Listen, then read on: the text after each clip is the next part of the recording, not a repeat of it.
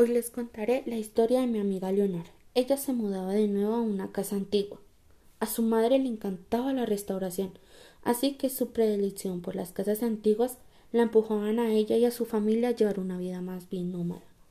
Era la primera noche que dormían allí, y como siempre, su madre le había dejado una pequeña bombilla encendida para espantar todos sus miedos. Cada vez que se cambiaban de casa le costaba conciliar un poco el sueño. La primera noche, Apenas durmió, el crujir de las ventanas y del parque la despertaban continuamente. Pasaron tres días más hasta que empezó a acostumbrarse a los ruidos y descansó de un tirón. Una semana después, en una noche fría, un fuerte estruendo la sobresaltó. Había una tormenta y la ventana se había abierto de par en par por el fuerte vendaval. Presionó el interruptor de la luz, pero no se encendió.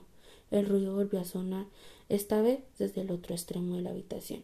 Se levantó corriendo y con la palma de la mano extendida sobre la pared empezó a caminar en busca de su madre. Estaba completamente a oscuras. A los dos pasos de su mano chocó contra algo. Lo palpó y se estremeció al momento. Era un mechón de pelo. Atemorizada, un relámpago iluminó la estancia y vio a un niño de su misma estatura frente a ella. Arrancó a correr por el pasillo, gritando hasta que se topó con su madre. ¿Tú también lo has visto? le preguntó. Sin ni siquiera preparar el equipaje salieron pitados de la casa, volvieron al amanecer tiritateando y con las ropas mojadas. Se encontraron todo tal y como lo habían dejado, menos el espejo de mi amiga. Un mechón de pelo colgaba de una de las esquinas y la palabra fuera estaba grabada en el vidrio. La familia se, mudó de manera definitiva para dejar atrás aquella pesadilla.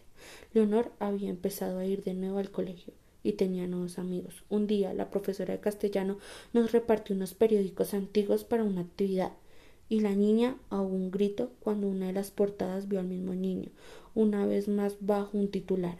Aparece muerto un menor en extrañas circunstancias. Y esta fue la historia de mi amiga Leonor.